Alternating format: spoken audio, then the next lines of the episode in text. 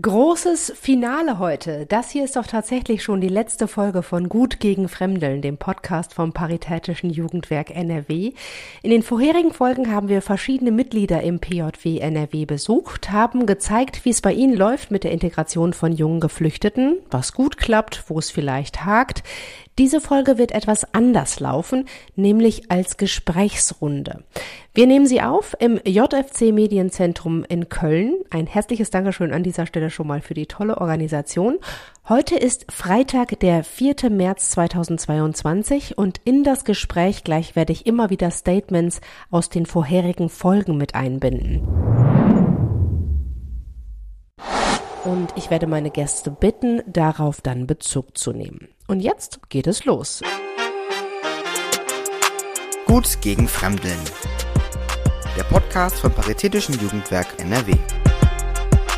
Diese Folge mit Kerstin.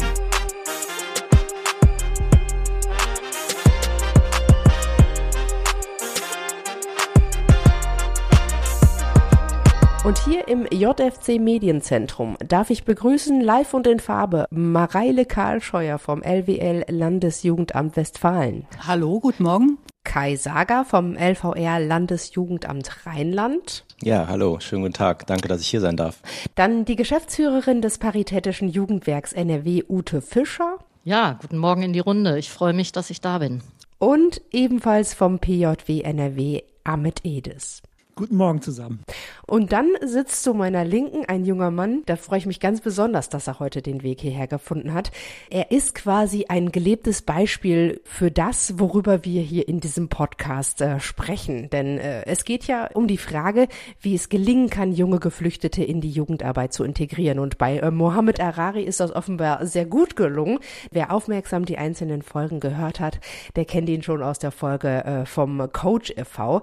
Da war Mohammed erst Teilnehmer, inzwischen arbeitet er als Honorarkraft beim Coach e.V. Hi Mohammed. Äh, hallo, äh, ich freue mich auch, dass ich da bin. Viele nennen dich äh, auch einfach Mo, deswegen die Frage, können wir auch? Und ähm, ich habe dich auch direkt geduzt, also wäre das für dich in Ordnung? Ja. Äh, wir haben es ja mit den Jugendlichen in den ganzen Folgen auch so gehandhabt. Ja, du nix mit dem Kopf? Ist okay. Ja. Perfekt. Ja, und dann hätten wir natürlich auch gerne noch Frau Katja Engelberg in dieser Runde begrüßt aus dem Ministerium für Kinder, Familie, Flüchtlinge und Integration des Landes Nordrhein-Westfalen. Frau Engelberg lässt sich äh, allerdings entschuldigen, kann angesichts der sich überschlagenen Ereignisse in der Ukraine nicht an dieser Runde teilnehmen. Ich würde aber ganz gerne mit einem Zitat starten, das ich auf der Homepage des Ministeriums gefunden habe. Da steht nämlich, Einwanderinnen und Einwanderer sind in Nordrhein-Westfalen willkommen. Wir sind stolz darauf, dass Menschen aus allen Teilen der Welt zu uns ziehen, um hier zu leben, zu lernen und zu arbeiten. NRW wird durch Einwanderung stärker. Sie hilft uns demografisch, wirtschaftlich und kulturell. Und weiter heißt es, NRW ist wie kein anderes Land von Einwanderung geprägt. Rund ein Drittel der Bevölkerung hat Wurzeln in anderen Ländern. Auch die Landesregierung widmet sich den damit verbundenen Anforderungen im Sinne einer interkulturellen Öffnung seit vielen Jahren. Und da sitzt Frau Engelberg jetzt wahrscheinlich mittendrin und berät sich gerade, ähm, wie das funktionieren kann, ne? mit den vielen, vielen Geflüchteten, die da in nächster Zeit aus der Ukraine zu uns kommen werden. Deswegen an dieser Stelle die Frage an Sie, Frau Karlscheuer. Wie ist das damals abgelaufen, als die Landesregierung dieses Förderprogramm aufgelegt hat? Ja, es ist so, ich bin ja beim Landesjugendamt in Münster und bin da seit 20 Jahren und arbeite auch in dem Bereich Kinder- und Jugendförderung und habe 2015, 16 das miterlebt, als die Grenzen sozusagen offen waren, viele Geflüchtete kamen. 2015 saßen wir genau wie heute irgendwie auch gebannt vom Fernseher und haben gedacht, was kommen für viele Menschen auch und wie gestalten wir das auch als Kinder- und Jugendarbeit in Nordrhein-Westfalen. Und das war dann so, dass relativ schnell auch im Herbst 2015 schon das Jugendministerium auf uns zukam, Landesjugendämter, auf die freien Träger und Fragen stellte, was können wir tun, um auch so ein bisschen die Willkommenskultur damals 2016 auch zu unterstützen, sodass die Jugendzentren, die Jugendeinrichtungen dort gut arbeiten konnten. Hm. Also das Land, äh, das Ministerium hat den Bedarf schnell erkannt. Hat sich denn die Jugendarbeit seitdem verändert? Ja, ich glaube, Jugendarbeit verändert sich jeden Tag. Also das sowieso generell. Man musste mal am Ball bleiben. Und es war seinerzeit so, dass wir im Anfang wirklich eine Willkommenskultur hatten, auch viele Startprojekte, wo junge Geflüchtete kamen, erstmal Anlaufstellen brauchten in Jugendzentren. Es ging um die ganze Frage, Sprache zu lernen, sich verständigen, Gleichaltrige zu treffen, sich zu orientieren vor Ort. Dann gab es viele Kochprojekte. Es gab die Auseinandersetzung mit unterschiedlichen Herkunftsländern. Es gab Mädchenprojekte, also unterschiedlichste Aktivitäten. Und was sich so verändert hat, ist, dass natürlich im Anfang für junge Geflüchtete was gemacht wurde von den Fachkräften und inzwischen völlig klar ist, dass die jungen Menschen eben auch selbst aktiv werden, beteiligt werden an der Programmgestaltung, an ja. Angeboten und eben auch inzwischen sehr viele junge ehemalige Geflüchtete selbst Träger sind von Projekten für andere Jugendliche haben wir ja gerade ein Paradebeispiel auch sitzen mit Mohammed. Ne? Herr Sager, können Sie da noch was anfügen zu dem, was Frau Karl ja, schon gerne. gesagt hat? Also im Prinzip kann man auch zusammenfassen, dass äh, neue Zugangswege und Ansprachen etabliert wurden, um junge Geflüchtete zu erreichen. Aber die Themen, die sich im Kontext der Arbeit mit jungen Geflüchteten ergeben haben, wurden auch einfach erweitert. Gerade insbesondere äh, Themen wie Empowerment, oder diversitätssensible und rassismuskritische Ansätze in der Jugendförderung. Und das eben nicht nur im Rahmen der direkten Maßnahmen mit jungen Geflüchteten, sondern auch gerade was Qualifizierung von Ehrenamtlichen und äh, von Fachkräften betrifft. Frau Fischer, Herr Edes, Sie sind mit dem Paritätischen Jugendwerk ja auch ganz nah dran an der Jugendarbeit, an den, an den Leuten, an der Zielgruppe auch. Was können Sie dazu sagen? Ja, vielleicht, das finde ich immer wieder äh, am auffälligsten. Es wird ja oft die Frage gestellt, wie gelingt eigentlich Integration junger Geflüchteter? Es gibt aber Untersuchungen, die sagen, die jungen Geflüchteten betrachten sich selbst als Jugendliche und das zuallererst. Sie wollen Freunde finden, sie wollen äh, sich treffen mit anderen jungen Menschen. Äh, und das ist eigentlich das äh, Entscheidende, dass Jugendarbeit soziale Räume schafft für genau dieses Zusammentreffen von jungen Menschen. Und das junge Menschen steht sozusagen im, im Vordergrund. Äh, und die geflüchteten jungen Menschen, so zeigen Studien, sehen sich zuallererst als junge Menschen. Welche verschiedenen Bereiche betrifft das alles? Also wo ist Jugendarbeit alles unterwegs? Vielleicht können Sie das mal ein bisschen ausführen, Herr Edes. Ja, das ist natürlich unmittelbar an den Interessen auch der Jugendlichen angeknüpft. Es ist halt nicht wie klassischer Frontalunterricht in der Schule, wie man es kennt. Wir machen jetzt äh, A, B, C und ihr müsst das jetzt quasi auch tun, sondern die Jugendlichen werden ja in den Mittelpunkt gestellt und die Jugendlichen sind im Prinzip die Personen, die auch die inhaltliche Ausrichtung vorgeben. Und davon lebt natürlich auch die Jugendarbeit. Und äh, das hat natürlich auch auf das Förderprogramm großen Einfluss genommen. Ich kann vier große Blöcke beispielhaft nennen. Also wir äh, haben natürlich in der Jugendarbeit klassisch Sport- und Bewegungsangebote. Das ist so quasi die DNA, sage ich jetzt mal, von Jugendarbeit. Und das ist natürlich ein sehr gutes, ein probates Mittel, um sehr niedrigschwellig auch die äh, Kids einzubinden. Also da braucht man nicht großartig viel Anlaufzeit.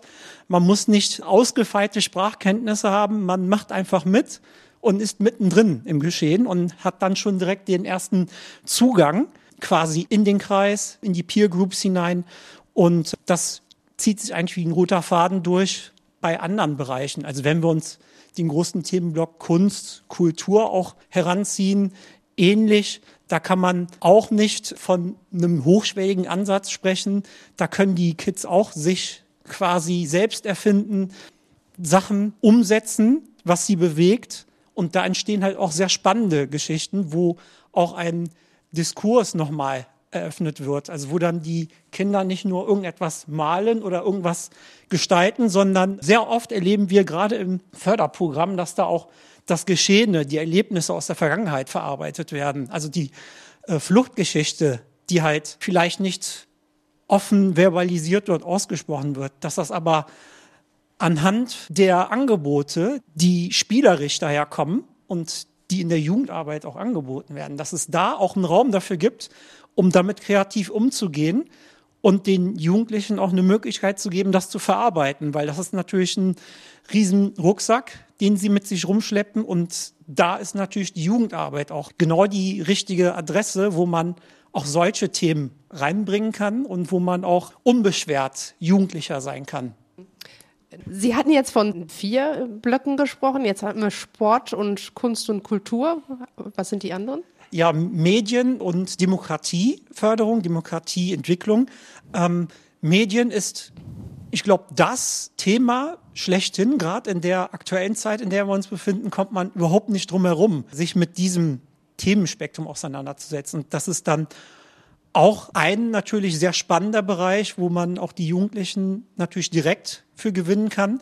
Und Medien sind ja auch sehr vielschichtig. Also von, ich sage jetzt mal, Medien, klassischer Medienrezeption, dass man sich Inhalte anschaut, bis hin zu medienschaffend tätig zu sein. Also sprich nicht nur zu konsumieren, sondern auch selbst sich dahinter zu klemmen und Inhalte zu gestalten und äh, umzusetzen. Und das in vielfältiger Form. Wir haben ja auch schon im Vorgespräch gehört, dass der Mohammed auch schon quasi Podcast-Erfahrung mitgebracht hat. Ein gutes Beispiel, aber es gibt natürlich auch Filme, die dann geschnitten werden zu Themen, die dann die Jugendlichen interessieren und auch bewegen. Und die Bandbreite ist unendlich. Natürlich der letzte Block, der auch sehr, sehr wichtig ist, das große Thema Demokratie, Arbeit, Demokratiebildung. Und da gibt es auch viele Möglichkeiten, um dieses Thema auch mit den Jugendlichen gemeinsam so äh, zu gestalten, dass es halt auch greifbarer wird, indem man dann beispielsweise sagt, wir machen eine Berlin-Reise, um uns den Bundestag anzuschauen. Wir schauen uns beispielsweise den Düsseldorfer Landtag an, um zu gucken, wie äh, Landespolitik funktioniert. Wir sind in Gesprächen mit Politik. Wir sind aber auch selber aktiv. Also nicht nur, wir gehen irgendwo hin und hören uns was an, sondern wir stehen auch ein für unsere demokratischen Rechte. Also das, was dann in dem Förderprogramm auch vorgelebt wird, was auch mit den Jugendlichen gemeinsam begangen wird, das setzen die dann auch selbst um. Und das konnten wir insbesondere bei den Black Lives Matter Demos feststellen, dass die Jugendlichen nicht nur selbst an den Demos dann teilgenommen haben, sondern auch selbst Demos organisiert haben. Das fand ich sehr spannend. Gerade unter dem Aspekt des Empowerments, dass dann die Jugendlichen auch das verinnerlicht haben, die Arbeit, diese wichtige bildungspädagogische Arbeit, die da gemacht wird, und dass das auch verinnerlicht wird und dass man selbst dann quasi in Aktion tretet und sagt, wir setzen uns für unsere Rechte ein und das sind Themen, die uns persönlich bewegen. Mohammed, Herr Edes hatte dich gerade schon erwähnt, dass du selbst Podcast-Erfahrung hast und du warst auch einer, der mit am Berliner Reichstag war, ne, im Bundestag. Wie gut klappt das denn mit der Integration bei uns hier in Deutschland? Ich denke, Integration da hinten steckt viele verschiedene Aspekte, dass die Person versteht, wie integriere ich mich, was würde von mir erwartet oder diejenigen, dass die hören, Integrationkurs, was soll ich jetzt machen?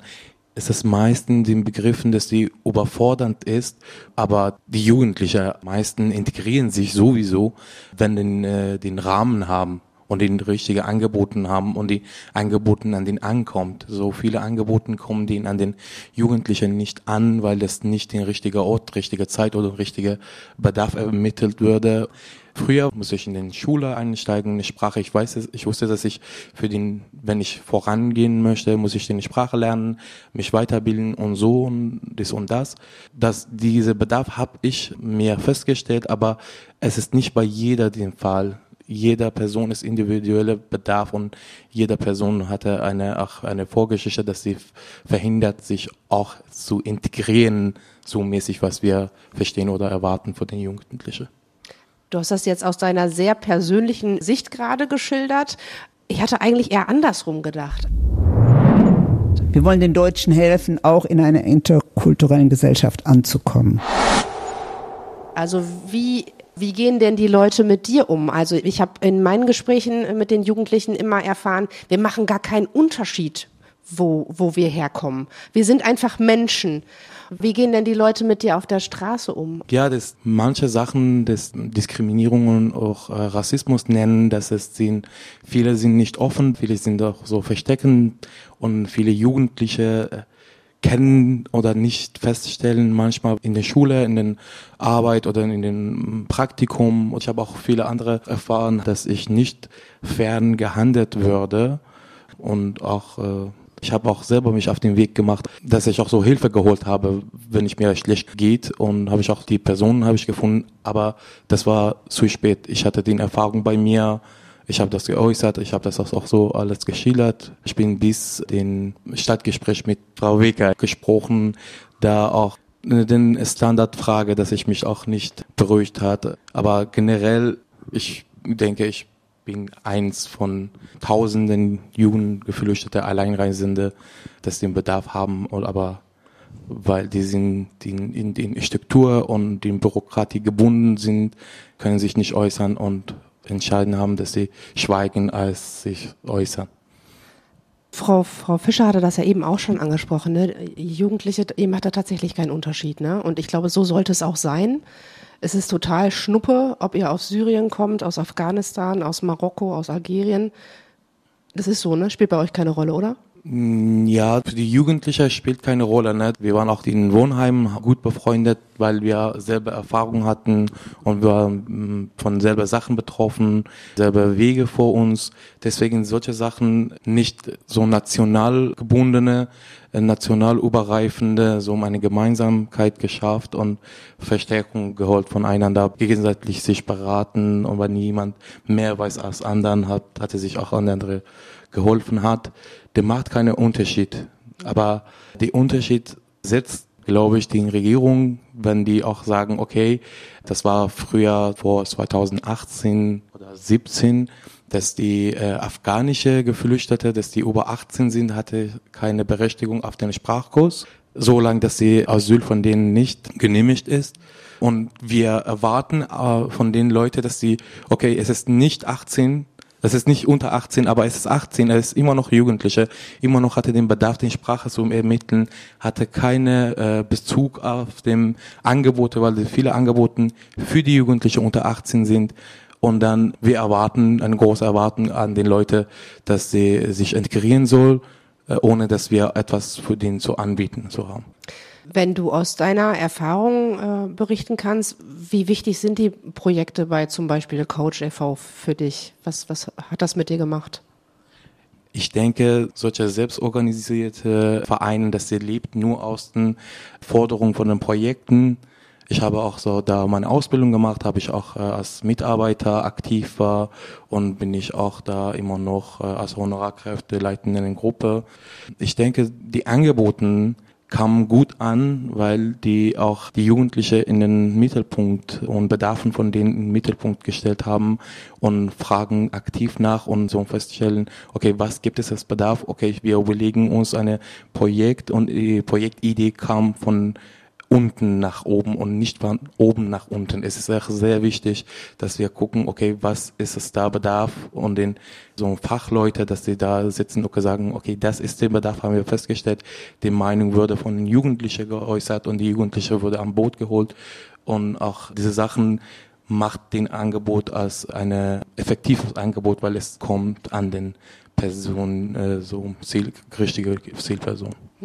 Frau Kascheuer, Sie haben gerade genickt. Was kriegen Sie so zurückgespielt äh, von, von den Einrichtungen? Ich habe vor allen Dingen genickt, weil ich ja im Bereich Kinder- und Jugendarbeit und Jugendsozialarbeit tätig ist. Und wir arbeiten erstmal bis 27, also von 6 bis 27 ist so die Zielgruppe auch der Jugendarbeit und Jugendsozialarbeit. Und Jugendberatung oder eben Begegnung ist ja ein Teil. Insofern ist mir nochmal aufgefallen, klar, was äh, der Mo beschrieben hat, jetzt, äh, dass die Sprachkurse dann mit 18 nicht mehr bewilligt werden, ist natürlich völlig kontraproduktiv, wenn wir umgekehrt sagen, Jugendarbeit geht bis 27 und junge Menschen sind erstmal mit 18, 19 noch nicht so selbstständig, dass das alles äh, von alleine passiert. Insofern sind gerade so Projekte, die dann auch begleiten und beraten. Und ich denke, auch wenn das dann 23, 24-Jährige sind, die noch gute Kontakte haben zur Jugendarbeit, dass sie sich dort erstmal auch äh, wenden können, ohne dass es irgendwelche Altersgrenzen gibt. Das ist, glaube ich, einfach wichtig. Herr Sager, was kriegen Sie so zurückgespiegelt von den Einrichtungen? Äh, Sie sind, stehen ja auch in engem Kontakt. Wie wichtig sind da die Projekte tatsächlich? Ja, die werden auf jeden Fall sehr wertvoll wahrgenommen und vor allem in den Vorstellungen auch der Fachkräfte ist eine Änderung vollzogen worden, weniger von Integration zu sprechen, weil wir haben gerade die ganze Zeit über Integration gesprochen, aber es geht hier eigentlich viel mehr um gesellschaftliche Teilhabe der jungen Menschen, um äh, Beziehungsarbeit, um auch Kontakt mit äh, jungen Menschen, die hier schon sehr lange leben und eben nicht so eine Exklusion zu schaffen, ne? die jungen Menschen, die neu nach Deutschland gekommen sind, direkt an den Rand der Gesellschaft zu bringen, sondern direkt gesellschaftlich teilhaben zu lassen und noch viel wichtiger Mitbestimmung, Selbstbestimmung. Darum geht es letztendlich auch in den Projekten. Und das ist in den letzten Jahren auf jeden Fall viel mehr passiert als noch am Anfang. Ich habe das Gefühl, wenn ich komme hier, ich bin sehr glücklich. Um, here is not a different between us and they care about uh, our skills. Also wenn man einen Platz findet, wo man wie zu Hause irgendwie das Gefühl finden kann, dann hat man einfach dieses Gefühl und ich frage dich, wieso gehst du zu Hause? Wieso gehst du nach Hause? Also die Jugendlichen beschreiben tatsächlich diese Einrichtung als Zuhause, ne, weil sie da die Leute vorfinden, die ihnen ganz viel Wertschätzung entgegenbringen, wo sie einfach so sein dürfen, wie sie sind. Du nix, Mo, ne? Ich kann nur mich einschließen zu dem zweiten Zuhause. Okay, wo ist meine Zuhause? Wo ist meine Heimat? Und war auch ein anderes so ein Projektthema, das der auch so thematisiert hat, zum ein interkulturelles Filmprojekt, dass die auch den Heimat, wo ist meine Heimat, auch für den Leute, dass ich schon auch äh, länger in, als Migranten in Deutschland war und auch den neuen, dass sie schon dazugekommen sind, wenn man auch so irgendwohin respektiert wird und auch äh, wertgeschätzt wird. In den Wertschätzungen von den Jugendlichen, glaube ich, auch sehr wichtig, wo ich wertgeschätzt wird, denke ich, bin ich da auch zu Hause. Hm. Und wie wichtig sind da die ProjektleiterInnen vielleicht auch? Welche Rolle spielen die für, für euch? Je nachdem, dass wer und welche Projekten ist, die versuchen, den Fachpersonen sind auch so, die sind die Menschen, die sich schon Interesse haben an den Jugendarbeit und die sind ganz äh, gut drauf, die geben alles, was sie können. Ich denke, bis jetzt war ich auch so zufrieden bei den Projekten, dass ich auch so mitgemacht habe, auch, auch teilgenommen habe als Teilnehmer. Hm. Ich habe äh, in meinen Gesprächen erfahren, dass die ProjektleiterInnen auch in ganz verschiedene Rollen schlüpfen. Ne? Also, dass die mal der große Bruder, die große Schwester sind, dann vielleicht sowas wie ein Onkel oder eine Tante, der vielleicht auch gute Freund, aber dann doch wieder mit ein bisschen Abstand, weil der beste Freund ist es ja dann vielleicht doch nicht. Aber Herr Sager, Sie haben eben davon gesprochen, dass es ganz viel Beziehungsarbeit auch ist. Es ist ein Stück weit gefühlt wie eine Zusammenführung von Familie oder beziehungsweise ein werden, ein Heranwachsen von Familie. Das Wichtigste ist, dass die Mädchen einfach hier sein können, dass die sich nicht verstellen müssen. Ich glaube, das entlastet die Mädchen sehr, weil es oft eben im Alltag viele Erwartungen gibt von vielen verschiedenen Seiten, in der Schule Leistungsdruck. Wir machen halt nicht nur, sag ich mal, unsere Arbeit, wo wir jetzt in die Workshops gehen, sondern tatsächlich, wir gehen darüber hinaus auch mit den Essen wir gehen mit den Fußballspielen, weil ich glaube, wenn wir keine gute Beziehung zu den Jugendlichen haben und die nicht erreichen können, dann sage ich immer, dann brauche ich auch diese ganze Arbeit nicht zu machen. Aber wir möchten ja, dass den Jugendlichen ja nachhaltig was kleben bleibt. Und jetzt könnte ich mir vorstellen, wenn man mit denen noch Fußball spielen geht und mit denen essen geht, das wird ja vielleicht nicht alles über den Tag passieren, sondern das passiert ja auch nach einem ganz normalen acht Stunden Arbeitstag. Also das passiert ja viel auch in der Freizeit. Das wird Ihnen wahrscheinlich auch bewusst sein, dass man da am Ball bleibt und dass man vielleicht auch Dinge, was einem da erzählt wird und anvertraut wird, mit nach Hause nimmt und einen nicht so loslässt. Ich weiß nicht, wer mag in der Runde darauf antworten? Frau Karlscheuer. Vielleicht nochmal, um das nochmal deutlich zu machen. Ich finde einmal, Jugendarbeit ist ein professionelles Feld. Also wir sind Sozialpädagoginnen und Sozialpädagogen, die in der Kinder- und Jugendarbeit arbeiten, genauso professionell wie andere Menschen in anderen Berufen. So und das ist der Job ja auch, finde ich auch solche Förderprogramme zu nutzen, damit die Träger wirklich gucken, wo an welcher Stelle muss ich welche Infrastruktur auch wirklich vorhalten in den Kommunen. Und der nächste Schritt ist dann natürlich, dass sozialpädagogische Fachkräfte mit Jugendlichen gemeinsam Jugendarbeit entwickeln. Insofern finde ich, muss man das einfach nochmal deutlich machen. Das ist immer ein Mix von Profis mit Hauptamtlern, äh, Nebenamtlern, mit verschiedenen Menschen, die bestimmte Schwerpunkte auch wirklich abdecken können. Also Herr Edis hat gerade die vier Punkte benannt. Natürlich kann ich nicht von der Demokratie über die Medien, über den Sport und die Kultur alles abdecken als Hauptamtler. Insofern muss ich immer sozusagen auch sehr gut mit meinen Honorarkräften zusammenarbeiten und vor allen Dingen das aufgreifen, was die Kinder und Jugendlichen selber wünschen, auch was sie machen. Hm. So, insofern sind die Beziehungen auch, finde ich, unter den Jugendlichen wichtig. Natürlich zu den Menschen, die in der Jugendarbeit tätig sind und Angebote machen, aber auch eben zu den hauptamtlichen Fachkräften. Und die Träger haben nochmal eine ganz andere Verantwortung, das auch wirklich gut und stabil ja, finanziert zu bekommen, mit den Kommunen zusammenzuarbeiten und den Rahmen auch wirklich für die jungen Leute gut zu schaffen. Hm. Herr Edes, Sie heben die Hand möchten darauf reagieren? Ja, also ich kann das total gut nachvollziehen, dass es auch schwerfallen kann, da eine saubere Linie zu ziehen und auch eine Abgrenzung hinzubekommen. Also wenn ich jetzt beispielsweise mit einem Stundenkontingent arbeite, für zehn Stunden beschäftigt bin oder mit welchem Stundenanteil auch immer, dass es natürlich dann auch für einen persönlich schwierig ist, zu sagen, okay, jetzt habe ich meine zehn Stunden und ich lasse jetzt mal alles stehen und liegen und fahre mal nach Hause. Also das ist auch nicht Sinn und Zweck und ich glaube auch nicht äh, Übung der Menschen, die natürlich auch mit einer Haltung in diese Arbeit reingehen, dass die dann Schwierigkeiten haben zu sagen, jetzt höre ich aber hier auf. Vor allem, wenn dann auch der Bedarf natürlich riesig ist. Und dann ist es auch eine Frage der Strukturen vor Ort. Also wo bin ich gerade? Bin ich in einem Träger beschäftigt, wo das besser abgefedert werden kann? Also mit vielen Honorarkräften, mit Hauptamt, was auskömmlich da ist? Das ist eher, ich sage mal, ähm, ich will jetzt keine Zahlen nennen, aber das ist eher nicht so die Regel. Und dann gibt es natürlich viele, viele Initiativen, die sich auch bei uns im PJW eingefunden haben, kleinere Trägerstrukturen, die das dann nicht so schnell aus dem Stehgreif lösen können. Also die Frage dann der persönlichen Ressourcen und der Ressourcen allgemein, die stellt sich, glaube ich, da tagtäglich in der Arbeit vor Ort. Und ähm, gerade da, wo es dann wirklich auch immanent wird, dran zu bleiben. Dann aber zu sagen, hier hört aber quasi mein Pensum auf, ist dann natürlich ein Drahtseilakt. Ich habe das deswegen erwähnt oder mit aufs Tableau gehoben, weil das in den Gesprächen auch immer wieder Thema war. Natürlich, wie können wir unsere Kräfte bündeln, um den Jugendlichen das Bestmögliche zu geben? Es ist ja ganz oft so, dass ich etwas vermittle und das einem oder zwei Kindern vermitteln kann. Es ist ja keine Unterrichtssituation, wo die Kinder alle konzentriert zuhören und alle dann das Gleiche machen. Das ist ja eine völlig andere Situation. Und da brauchen wir einfach einen anderen Betreuungsschlüssel. Es ist ja manchmal in der Ressortlogik, ist das ja immer, ist das das eine oder ist es das andere? Und ich glaube, äh, es ist super, dass in, bei Kaktus äh, beides mit Engagement betrieben wird. Und das muss vielleicht irgendwann mal auch in der, ich weiß es nicht, in der Stelle oder in Geld oder so niederschlagen. Also was wir uns auf jeden Fall wünschen, ist, dass wir auch weiterhin äh, personelle Kapazitäten haben, um eben geflüchtete ähm, Jugendliche hier auch mit einzubinden, weil Bedarf ist da nochmal ganz anderer Fertigkeit, zeitlicher Kapazitäten als bei ähm, in Deutschland aufgewachsenen Jugendlichen. Das heißt, wir brauchen da wirklich ein Plus X, um an dem Thema mhm. dran zu bleiben, so um Jugendlichen eben eine Schwelle ähm, niedriger zu machen, weil das ist ja der Punkt. Herr Sager? Ja, es muss ja auch nochmal verdeutlicht werden, in der Arbeit mit äh, Kindern und Jugendlichen geht es um geschützte Räume.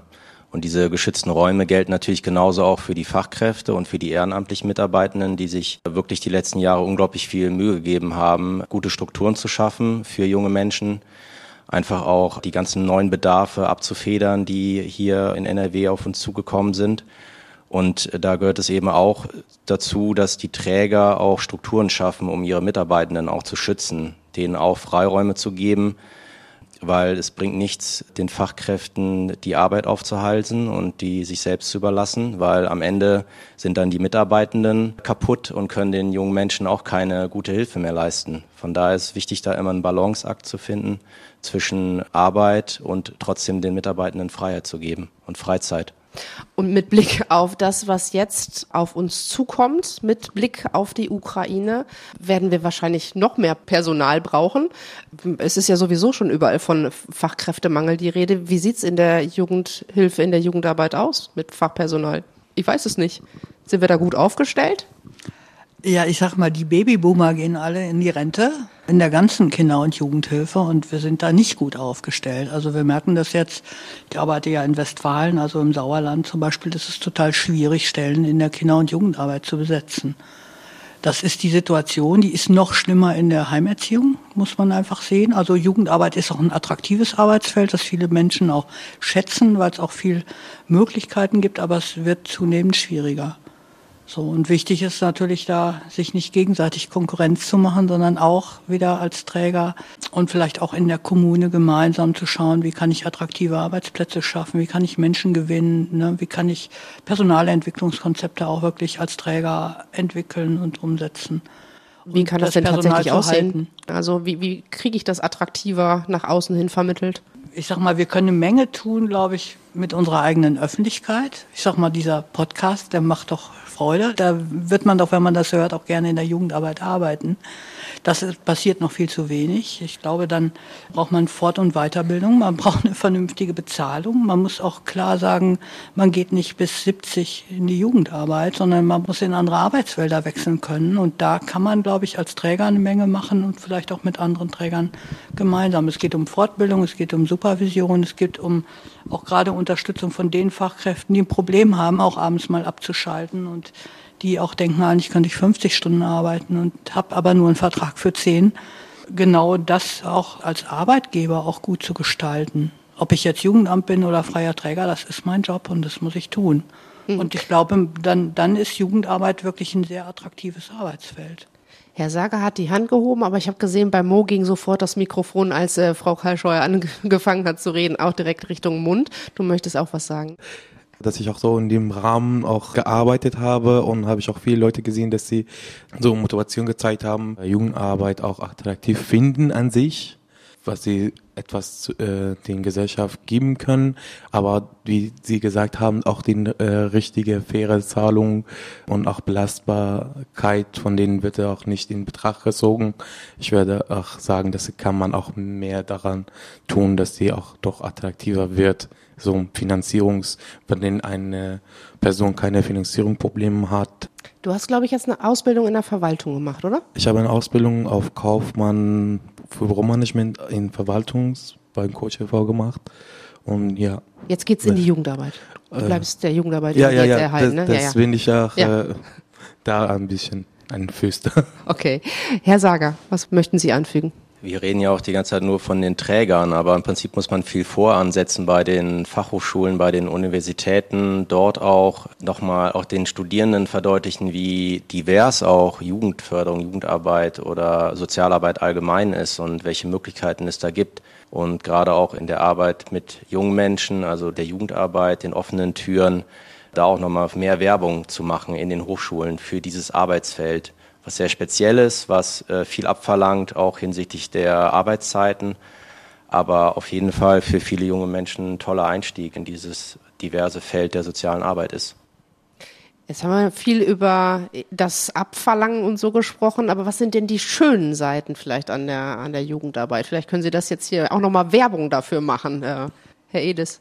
Ich kann mir kein schöneres Arbeitsfeld vorstellen als die Jugendarbeit. Es hält jung, man ist immer am Puls der Zeit und gleichzeitig weiß man auch, wofür man arbeitet. Also wenn man mit Jugendlichen tagtäglich unterwegs ist und schaut, wie sich die ähm, Kids weiterentwickeln, das gibt, glaube ich, so viel Energie und so viel, was man gar nicht in Worte fassen kann, was man auch nicht mit Geld bemessen kann. Natürlich ist das jetzt auch nicht der Umkehrschluss, deswegen brauchst du nicht so viel Geld, das meine ich nicht.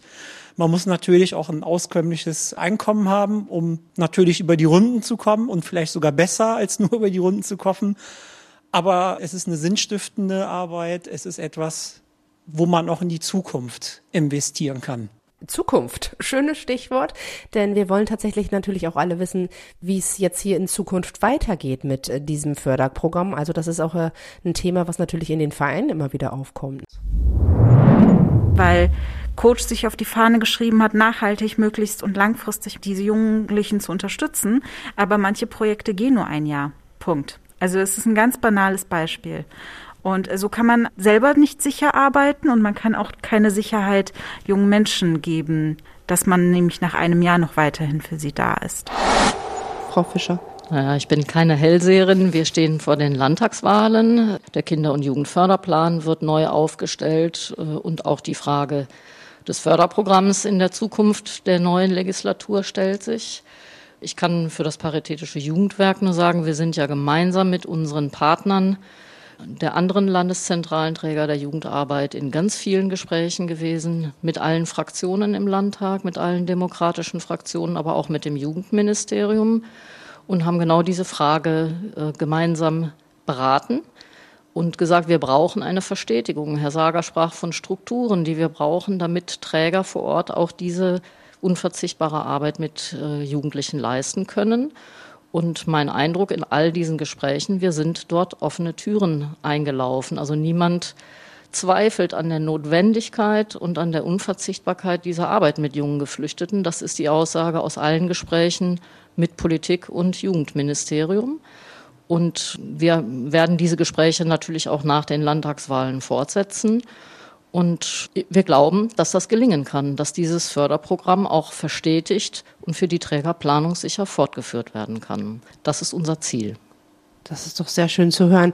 Verstetigt heißt dann tatsächlich auch, dass das aber sich auch anders entwickeln muss. Es ist ja als ein Sonderprogramm gestartet dass sich da auch was tun wird wahrscheinlich, ne? Also es ist gestartet seinerzeit 2015, 16, als viele junge Geflüchtete kamen. Und was völlig klar ist, äh, sie kommen auch laufend, auch heute, auch gestern so. Und wir haben jetzt eine Woche Krieg in der Ukraine und äh, haben heute Nachmittag noch eine Konferenz, wo es wieder um die Frage geht, ja, was kann denn Kinder- und Jugendarbeit tun?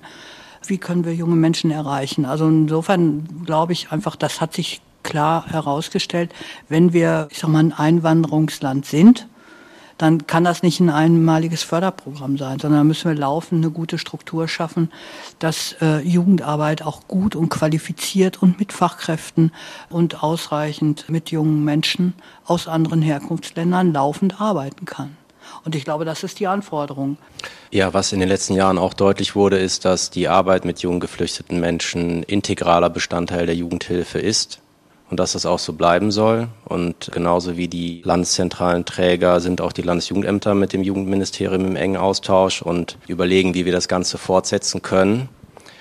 Da muss man immer vorsichtig sein, von Struktur zu sprechen, weil wir ja maximal von einer Legislaturperiode von, von fünf Jahren ausgehen und für diesen Zeitraum halt Gelder zur Verfügung gestellt bekommen. Von daher wird es immer ein Mix aus Strukturförderung sein, aber auch Projektförderung was es wiederum leichter macht, weil man dann auch schnell an Gelder herankommt.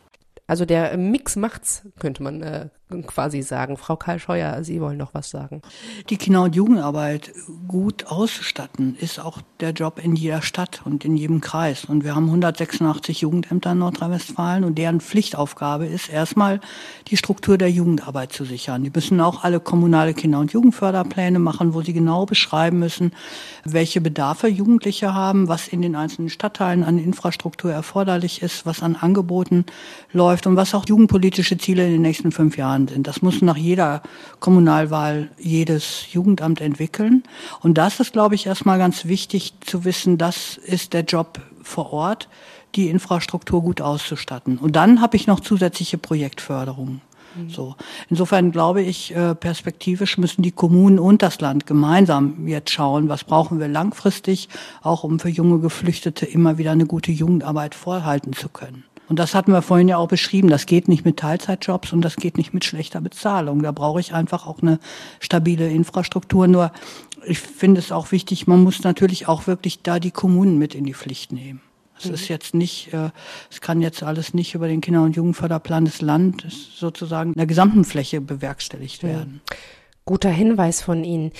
Ich würde gerne mit Ihnen allen noch einmal über ein Thema sprechen, das mir in den Begegnungen sehr unter die Haut gegangen ist. Und zwar ist das das Thema Abschiebungen. Das sind ja auch Menschen, mit denen man in Kontakt war, zu denen man eine Beziehung aufgebaut hat, äh, die einem von Perspektiven, Wünschen und Träumen erzählt haben und dann heißt es äh, von einem Tag auf den anderen Tag, ciao. So, ähm, muss man dann auch erstmal irgendwie ein Stück weit wegstecken. Ich meine, klar, wir klären dann darüber auf, welche Möglichkeiten es gibt, dass man äh, über rechtliche Wege versuchen kann, nochmal einen, einen Widerspruch gegen den Bescheid einzulegen, wie auch immer das dann möglich ist. auch nicht in jedem Fall möglich.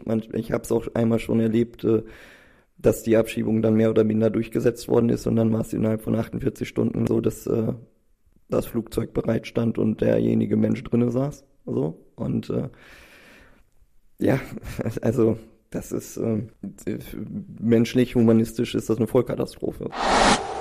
Ich finde, wenn man das nochmal hört, also man, man ist sprachlos, man ist sofort berührt und irgendwie auch mittendrin in dieser Situation, finde ich. Ähm, wie, wie geht's Ihnen? Ja, das hören wir natürlich auch, wobei ja natürlich der, der Blick auf die Kommunen da begrenzt ist. Da können sicherlich auch die landeszentralen Träger auch noch viel mehr zu sagen. Aber sicherlich sind die Fachkräfte, die Ehrenamtlichen immer diesen Situationen ausgesetzt, eine gute Beziehungsarbeit zu leisten. Und zwei Tage später ist diese Person nicht mehr da und keiner weiß eigentlich wirklich, wo, wo sie ist und ob sie jemals wiederkommt. Und da sind auch die Grenzen der Jugendarbeit auch gesetzt. Also man kann immer nur so lange etwas tun, wie die Person auch vor Ort ist. Und eine enge Zusammenarbeit mit anderen Institutionen, mit der Schule, mit Beratungsstellen, mit den Behörden das ist sicherlich das, was auch die Jugendarbeit noch leisten kann. Netzwerke gestalten, lebendig halten, aber auch seine eigenen Grenzen erkennen. Mo, ich glaube, zum Thema Abschiebung hast du deine ganz eigenen Erfahrungen gemacht. Magst du sie mit uns teilen? Ja, ich denke, ich kann auch so ein paar Sätze dazu sagen. Als ich auch so von den Amt, von den BAMF, den Ablehnung von meiner Asyl bekomme, dann bricht die ganze Welt und der Himmel auf meinen Kopf und dann äh, ich musste in einem Monat klagen und noch eine betriebliche Ausbildung finden, dass sich meine Status in Deutschland sichert, dass ich auch noch weiter in Deutschland leben darf. Und das Gefühl, das kann ich nicht beschreiben mit den Wörtern, wenn einen, den Traum von einem Jugendlichen komplett vernichtet wird, wegen nur einfach paar Sätze, dass die unverständlich, diejenige, dass sie nicht mit mir selbst Kontakt haben und die Richter liest einfach nur die Sachen, dass diejenige, dass sie mir in, interviewt hat. Und dann auch dieses Komplizität bei dem Amt und auch Sachen, das verhindert die Jugendliche, dass ich auch den Wünschen zu erfüllen oder hinter den Wünschen zu gehen oder den Traum zu erreichen und so. Ich habe das richtig verstanden, dass du einen Monat Zeit hattest, ja, sonst ich hatte so ein, genauso ergangen. Ja, das würde ich auch m, hm, abgeschoben. Ja, wenn ich mir nicht geklagt habe und wegen den Einklage sind Zeit zu gewonnen, ja. dann hätte ich auch äh, in Afghanistan, weiß ich nicht, was ich was passiert mit mir da? Schön, dass du hier bist. Schön, dass es Coach e.V. gibt ja, und äh, du deine Ausbildung Coach machen e. konntest. dass ich die, mich helfen, dass ich eine Ausbildung finde. Nachdem, dass ich 400 Bewerbungen geschrieben und jedes Mal bei dem äh, Vorstellungsgespräche auch äh, Diskriminierung in jeder Art erfahren habe und dann danach immer noch nichts, ne? Und die hatten schon eine Art Zubieren und die haben gesagt, okay, wir von einem eigenen Mittel, eigenen Topf bilden wir dich aus und das reicht, dass du, wir eine Person zu retten, ist es auch wert und ich werde auch immer lebenslang von denen dankbar. Wow, was eine Geschichte. Mo, schön, dass du bei uns bist. Abschließend ähm, möchte ich jetzt ganz gerne, ich möchte dem Ganzen gar nicht so viel Raum lassen, aber ganz unter den Tisch fallen lassen kann ich es natürlich auch nicht. Corona. Wie hat sich die Pandemie auf das ganze Arbeiten mit jungen Geflüchteten ausgewirkt? Mo, magst du da vielleicht direkt mal weitermachen? Die Pandemie, wie ist das seit zwei Jahren für dich? Mm, Corona hatte das äh, Treffen nicht stattfand, viele Projekte fallen aus, viele gemeinsam austauschen fallen aus und dann auch würde viele so psychologisch belastet.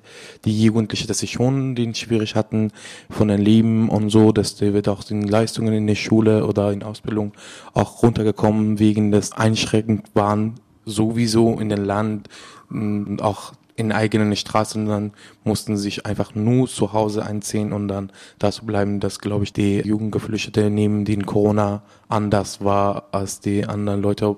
Aber für jede Person ist natürlich anders, aber die Einsamkeit und auch Verzweiflung wird es auch vergrößert in dem seit den Corona.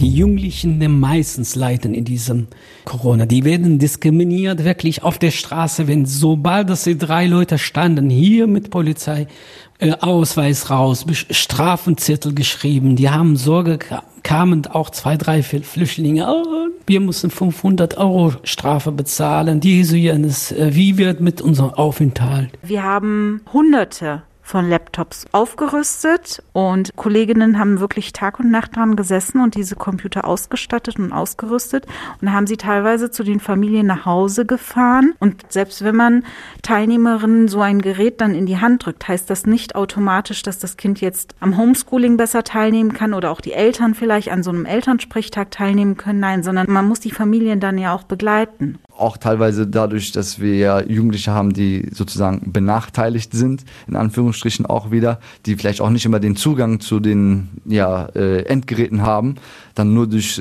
Handy oder sowas in so einen Zoom reinzugehen, ist auch nicht das Wahre. Und dann immer wieder Internet ist weg. Was haben Sie erlebt in den vergangenen zwei Jahren? Was haben Sie gehört? Herr Sager. Also die Spiegelung aus den Kommunen war, dass ja vor allem Menschen in prekären, vulnerablen Lebenslagen sehr darunter gelitten haben. Es wurde gerade angesprochen, es fand ein Beziehungsabbruch statt, es gab nicht mehr die Möglichkeit, analoge Angebote wahrzunehmen. Gleichzeitig wurde aber auch Digitalisierung ausgebaut, aber das bringt einem jungen Menschen nichts, wenn er nicht das Endgerät hat oder er kann damit nicht umgehen oder der Träger kann damit nicht umgehen, weil er digital selber noch nicht gut qualifiziert ist. Und oder es gibt kein ein, Internet, wie wir Oder es gibt haben. kein Internet, tatsächlich ja. auch noch. Es gibt immer noch offene Türen für Kinder und Jugendliche, die noch keinen Internetanschluss haben. Und die waren natürlich dann, salopp gesagt, ziemlich aufgeschmissen in der Zeit. Da hat in den letzten Jahren viel stattgefunden. Auch durch das Förderprogramm ist er unkompliziert auch äh, gefördert worden, was Digitalisierungspakete betrifft. Aber da ist noch viel Arbeit zu machen. Und jetzt geht's ja ein Stück weit wieder zurück vielleicht, wenn wir Glück haben, Richtung analoge Jugendarbeit. Und trotzdem muss dieser Aspekt von Digitalisierung beibehalten werden, dass das nicht wieder einschläft und die ganzen Endgeräte, nenne ich sie mal, dann irgendwo verstauben und nicht mehr genutzt werden. Ja, Saga, danke. Frau Kascheuer noch? Ja, ich sitze zusammen mit der Ute Fischer und vielen anderen ja immer jeden Freitag um 14 Uhr in der berühmten FAQ Corona Videokonferenz. Und äh, wir haben wirklich die 60. Konferenz heute Nachmittag. Und seit Mai 2020 sozusagen befassen wir uns alle landesweiten Träger der Kinder- und Jugendarbeit und Jugendsozialarbeit, Kulturarbeit, Landesjugendring, dann das Ministerium und die Landesjugendämter. Wir beraten immer die jeweils neuen Corona-Schutzverordnungen. Und äh, wir haben dann ständig irgendwie auch die Situation gehabt, dass wir geschaut haben, wie kann man denn Jugendarbeit aufrechterhalten, auch unter Corona-Bedingungen.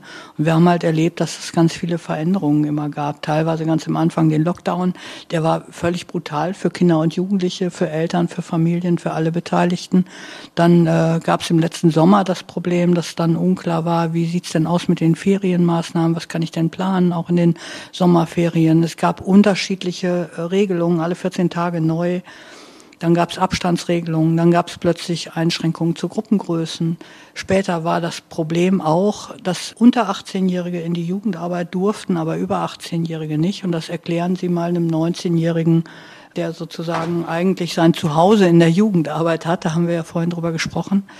Und das war eine sehr schwierige Situation, aber ich glaube, es ist insgesamt gelungen, zumindest die Jugendarbeit so weit aufrechtzuerhalten und auch Beziehungen weiter zu pflegen, auch über die Corona-Zeit. Und jetzt hoffen wir alle, dass im Mai der ganze Spuk vorbei ist. Ja, das hoffen wir in der Tat alle. Frau Fischer, wenn ich höre, dass äh, Sie in einer Stunde schon wieder in der nächsten Konferenz sitzen, ähm, müssen wir natürlich so ein bisschen auf die Tube drücken jetzt hier. Thema Corona, was fällt Ihnen dazu ein? Ja, Jugendstärken in Corona-Zeiten, so würde ich es mal überschreiben, war auch unser Versuch äh, in der FAQ jeden Freitag äh, die Räume für die Kinder- und Jugendarbeit so offen wie möglich zu halten unter den Pandemiebedingungen. Aber gleichzeitig haben wir ja auch festgestellt, dass gerade die Kinder- und Jugendarbeit immer ein bisschen ins Hintertreffen geriet, weil Jugendliche reduziert wurden auf ihre Rolle als Schülerinnen und Schüler. Äh, und ganz viel die Rede war von Schulen und Kitas, äh, aber der Bereich, der Blick auf diese wirklich wichtigen Räume der Kinder- und Jugendarbeit zuweilen äh, verloren ging. Und ich glaube, da haben wir alle gemeinsam, Landesjugendämter, Jugendministerium und auch die freien Träger der Jugendarbeit, gemeinsam mit Jugendlichen immer wieder deutlich gemacht, das ist ein Ort, der unverzichtbar ist und der offen sein muss für Kinder und Jugendliche auch in Pandemiezeiten. Mich hat oft geärgert, wie sehr Kinder und Jugendliche sozusagen als randalierende Corona-Partygängerinnen äh, in den Medien verunglimpft wurden, obwohl sie selber die ersten waren, die Nachbarschaftshilfe geleistet haben, Einkaufshilfe für ältere Menschen, obwohl sie selber so in ihrer Phase von Verselbstständigung ausgebremst wurden. Das sind Zeiten, die können sie überhaupt nicht mehr zurückholen in diesem Jugendalter.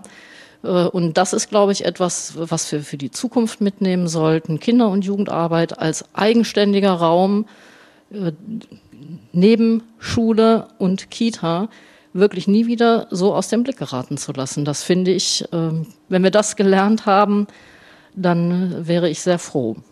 Frau Fischer, ich äh, danke Ihnen, dass Sie uns das hier nochmal so eindringlich geschildert haben, hier wirklich die Wichtigkeit der Kinder- und Jugendarbeit nochmal herausgestellt haben. Mit Blick auf die Uhr würde ich tatsächlich sagen, sind wir am Ende dieser Gesprächsrunde angekommen. Ich würde vorschlagen, wir machen einfach nochmal so eine Abschlussrunde.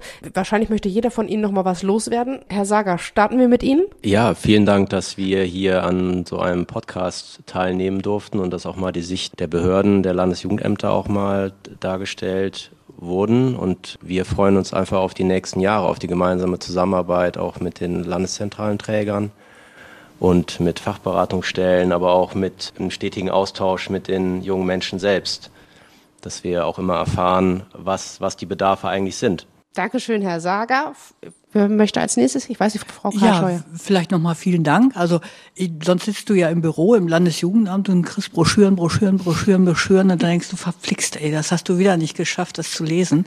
Insofern, ich finde es jetzt einfach klasse, dass wir über diesen Podcast auch mal die Möglichkeit haben, äh, ja, miteinander ins Gespräch zu kommen und wirklich äh, zusammen uns auch zu diesem Förderprogramm zu äußern.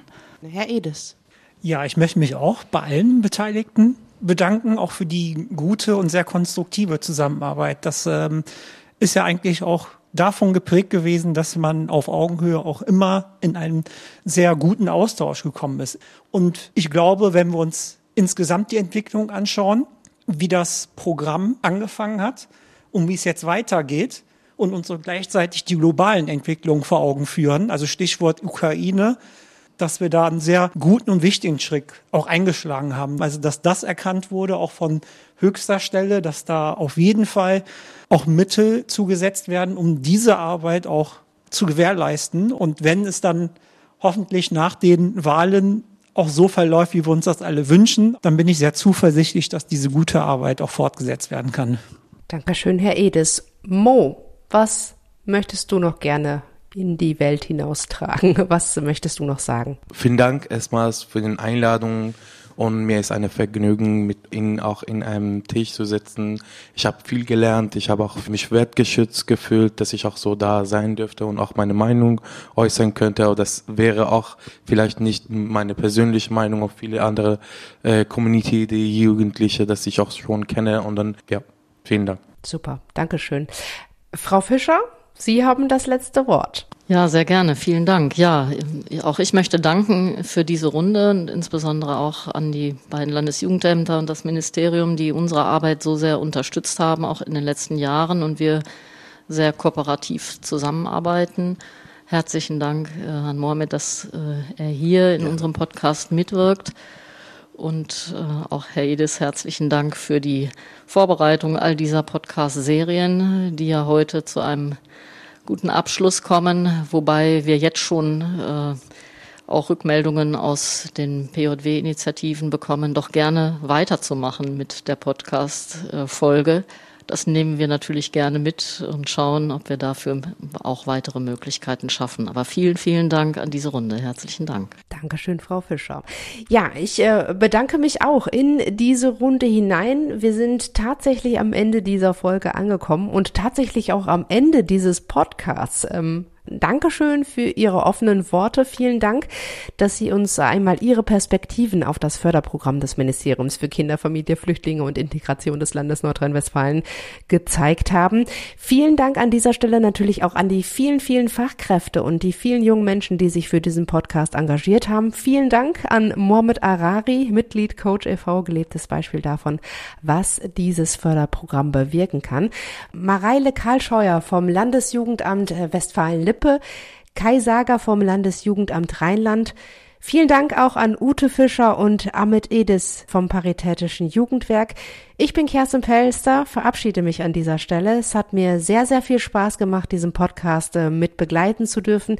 Ich wünsche Ihnen allen, ich wünsche euch allen da draußen nur das Allerbeste und ja, vor allem, dass wir, ja, nichts ist wichtiger in diesen Zeiten gerade, dass wir in Frieden miteinander leben dürfen. Herzlichen Dank. Gut gegen Fremdeln. Der Podcast vom Paritätischen Jugendwerk NRW. Wir bedanken uns für die Unterstützung beim Ministerium für Kinder, Familie, Flüchtlinge und Integration Nordrhein-Westfalen.